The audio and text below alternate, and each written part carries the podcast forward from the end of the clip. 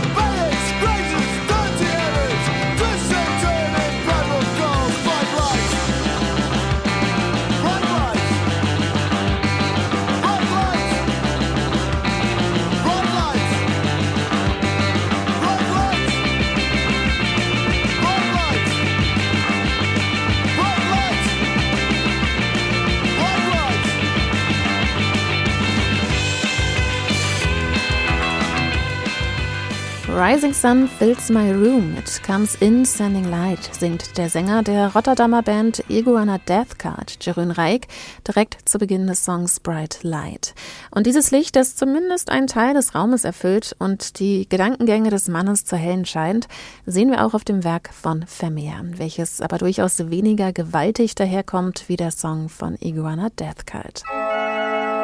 Eher wie dieses Stück vom niederländischen Komponisten und Organisten Jan Peterson Zweling. Denn gegenüber von Vermeers Stube im niederländischen Delft war vermutlich eine Kirche und dort kommen Orgeln bekanntlich nicht selten vor.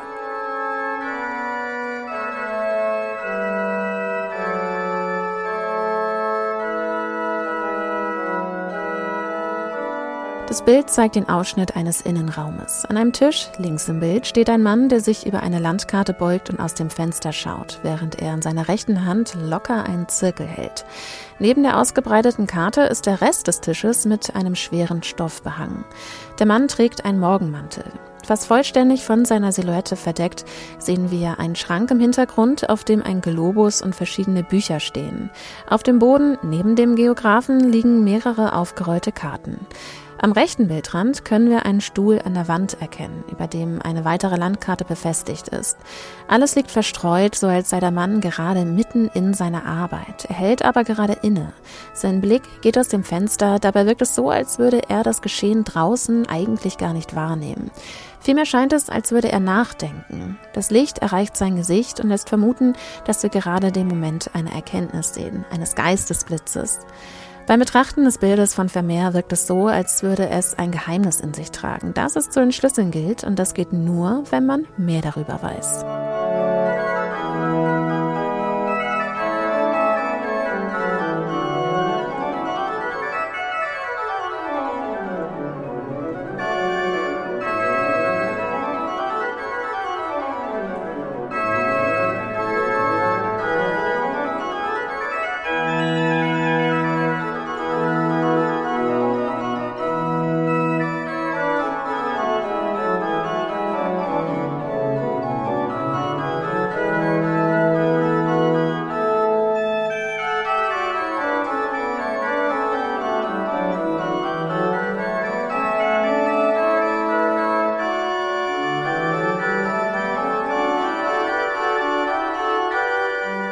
Ein Stück vom niederländischen Komponisten und Organisten Jan Peterson Zweling, der im 16. und 17. Jahrhundert maßgeblich Einfluss auf die norddeutsche Orgelschule ausübte und international angesehen war.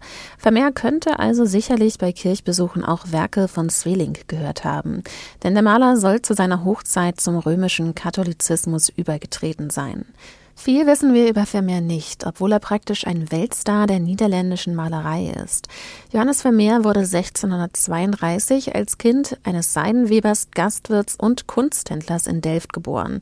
Dort sollte er sein gesamtes Leben verbringen. Ende der 1650er Jahre hat Vermeer sein malerisches Thema mit stillen, poetischen Innenraumszenen gefunden, wie wir sie auch auf unserem Bild sehen. 1660 zog die Familie in das Haus seiner Schwiegermutter, wo Vermeer bis zu seinem Lebensende gewohnt und gearbeitet hat. Mit nur 43 Jahren starb der Maler und hinterließ eine Witwe und elf Kinder. Nach seinem Tod gerieten Vermeer und seine Kunst erst einmal in Vergessenheit. Erst Mitte des 19. Jahrhunderts haben Kunsthistoriker seine Werke wiederentdeckt.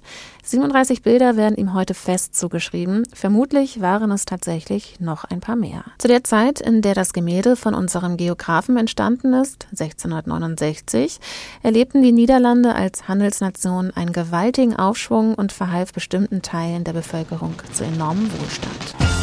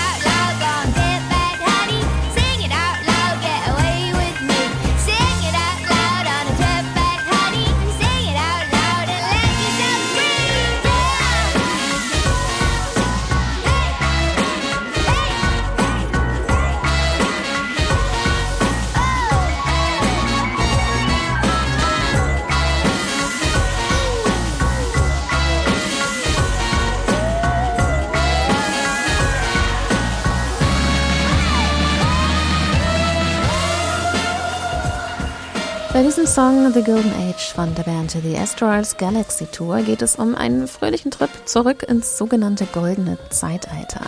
Klingt erstmal verführerisch, Freude am ausgelassenen Leben, der Konsum von Gütern aus der ganzen Welt, neue Dinge und Länder entdecken.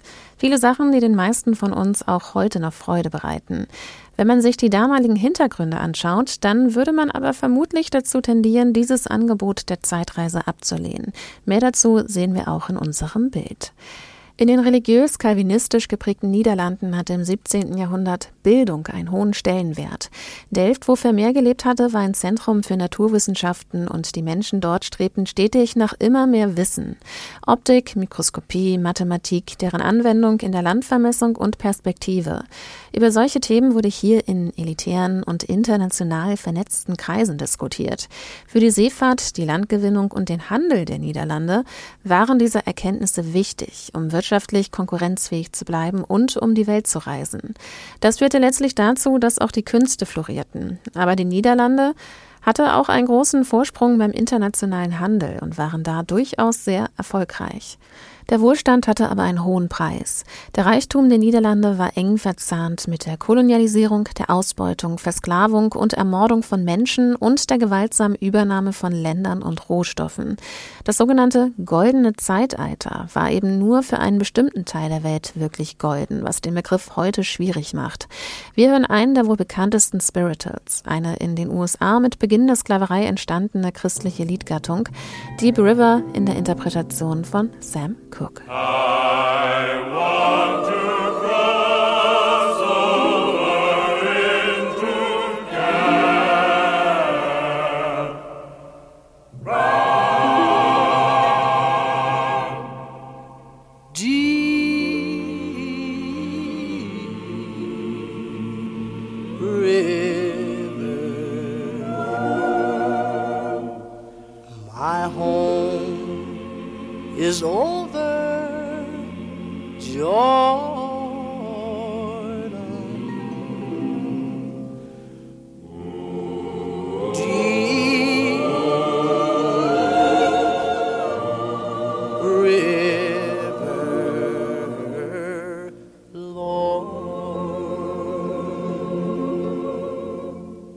I want to cross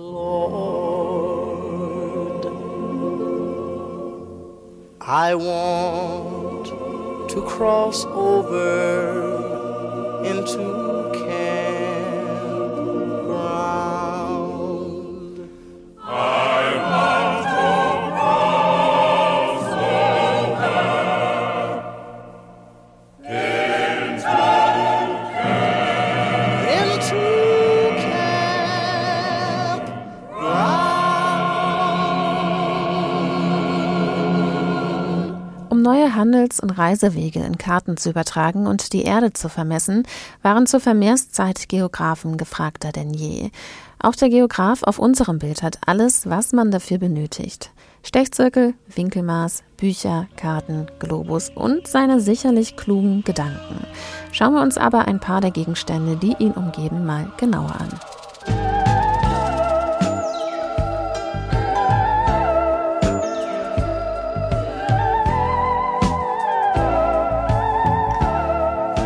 Beginnen wir beim Morgenmantel, den der Geograf trägt. Auf den ersten Blick würde man sagen, blau, rot, weiß, ein einfacher Morgenmantel in den Farben der Niederlande. Wenn man sich aber den Schnitt anschaut, dann kommt man vielleicht doch ins Grübeln. Der erinnert nämlich an einen japanischen Kimono.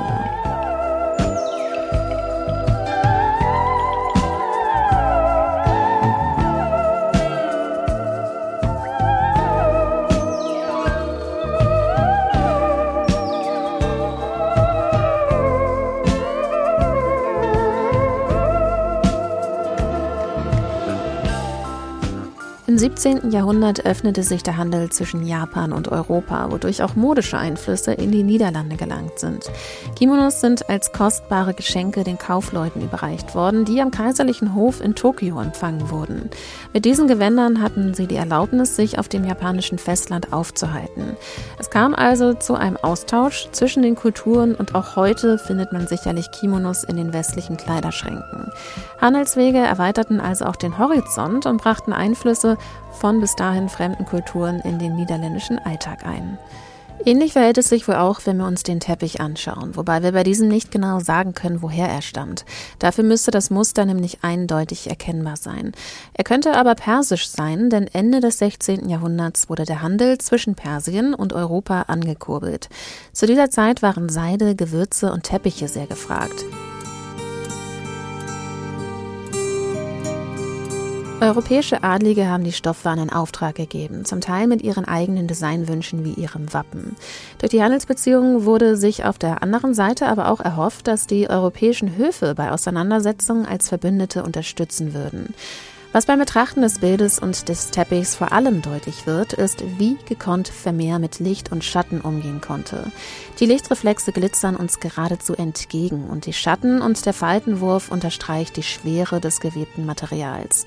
Mit dem schweren Stoff des Teppichs und auf den anderen Bildern auch durch Vorhänge schafft Vermeer eine gewisse Distanz zu uns Betrachtenden, weil sie den unteren Teil des Bildes wie einen Rahmen abschließen.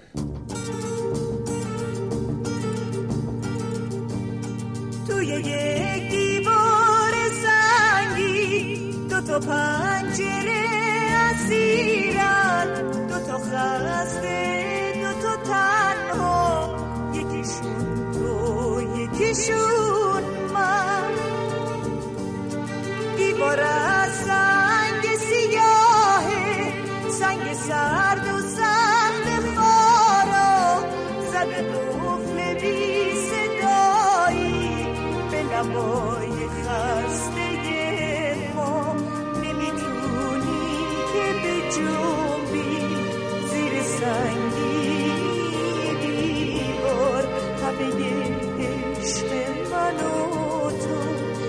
seas sevdiğim o, o.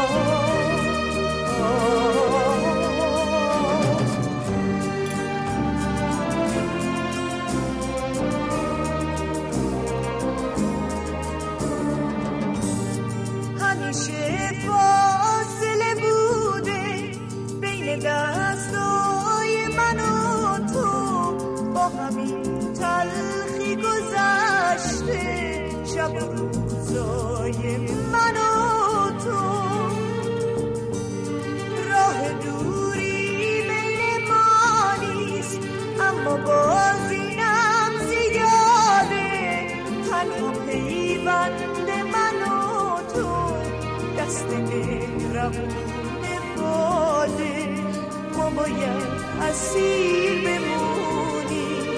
زنده هستیم تا اسیری واسه ما روانی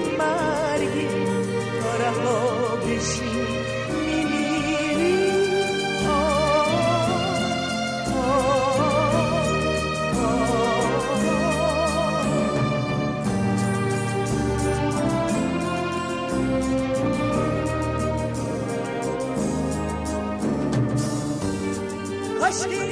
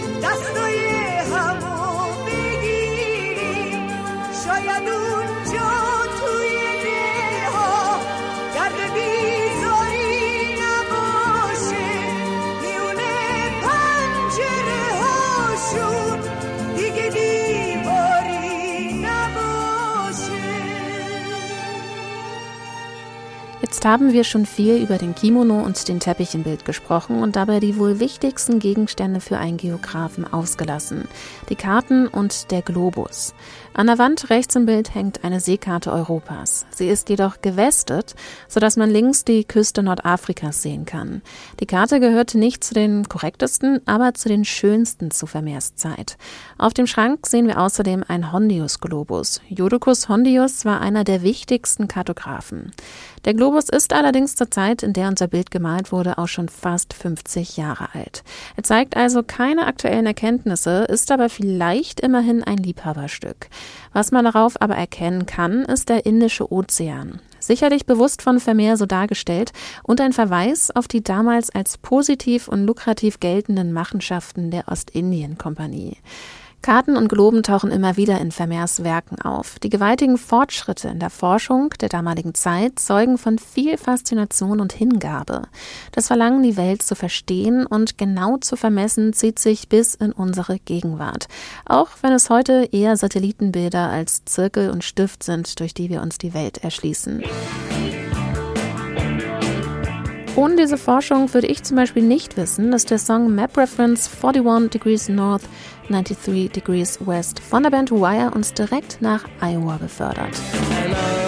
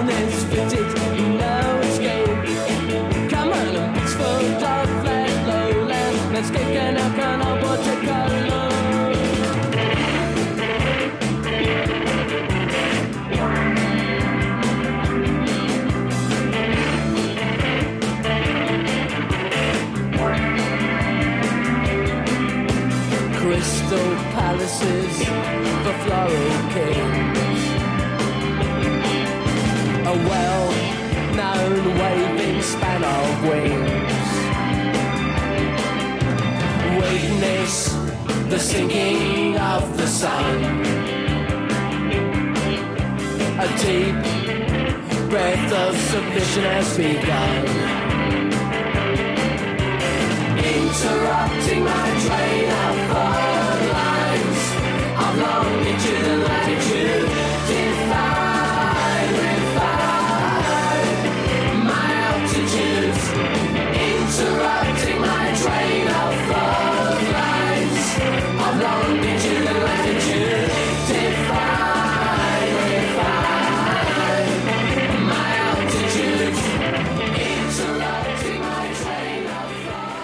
Zu Beginn des 17. Jahrhunderts beförderten die Vereinigten Ostindischen und Westindischen Kompanien den niederländischen Seehandel. Sie kontrollierten die Schifffahrtsrouten nach Asien, die Gewürzroute nach Hinterindien und besaßen ein Handelsmonopol für Südafrika und Südamerika. Damit waren sie auch in die Machenschaften der Kolonialisation eng involviert.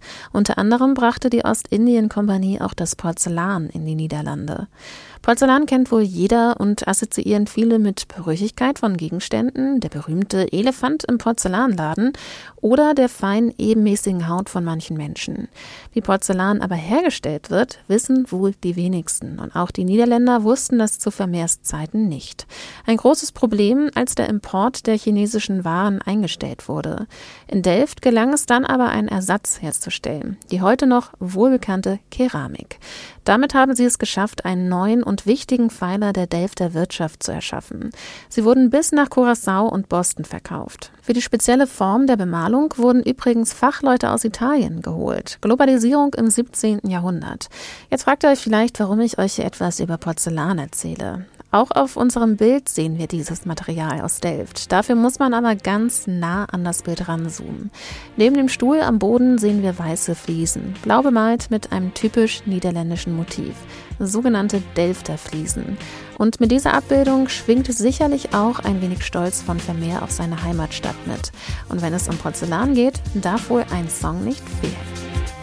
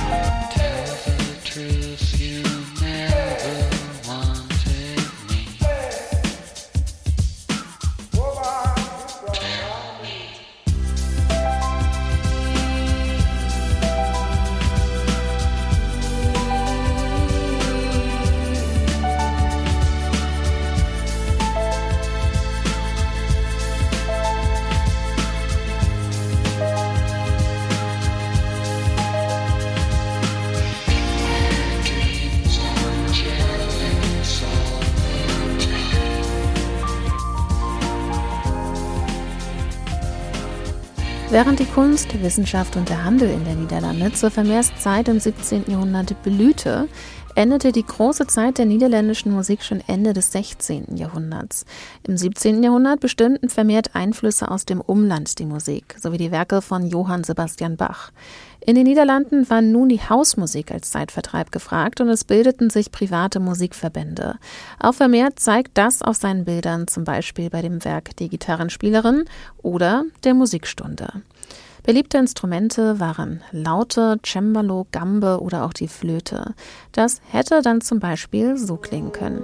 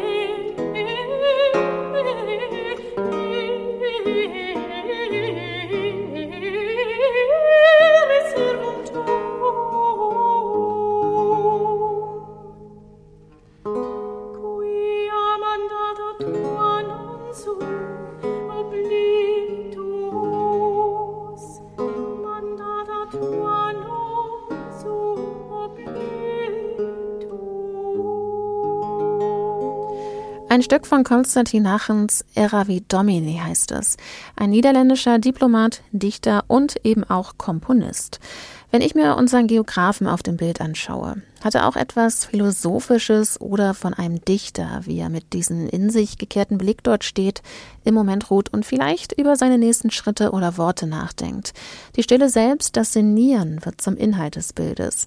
Worüber denkt er nach? Über seine Forschung, die Geschehnisse in der Welt, vielleicht auch über die großen Zusammenhänge des Lebens, so abwegig wäre dieser philosophische Gedanke nicht, denn bis ins 18. Jahrhundert hinein hat man mit Geographie nicht nur das faktische wissenschaftsbasierte Forschen verbunden, auch Philosophen und Theologen haben sich in diesem Bereich immer wieder betätigt. Und damit sind wir nun am Ende vom Städel Mixtape angelangt. In der nächsten Folge machen wir einen Zeitsprung von 300 Jahren und beschäftigen uns mit dem Bild Flipper von Christa Dichgans aus dem Jahr 1969. Schaut also gerne schon mal in der digitalen Sammlung vom Städel Museum vorbei und falls euch musikalisch etwas einfallen sollte, sendet eure Wünsche, Assoziationen oder ähnliches gerne an mixtape@städelmuseum.de. Die Mailadresse und den Link zum Gemälde findet ihr auch in den Show Notes. Mein Name ist Liz Remter und ich bin Autorin und Produzentin dieses Podcasts. Zur Seite stehen mir in der redaktionellen Arbeit Susanne Hafner und Anne Sulzbach vom Städel Museum. Wir gehen aus dieser Folge mit einem Hörerwunsch. Das Stück stammt von Ludovico Einaudi und dem Amsterdam Sinfonietta, der Titeltrack des Albums Elements. Ein Album, bei dem der Komponist neu anfangen wollte und Themen erkundet, die er schon längst erkunden wollte. Unter anderem auch die Form der Landschaft wie auch unser Geograf. Wir hören uns also im Juli wieder. Bis dahin, ciao.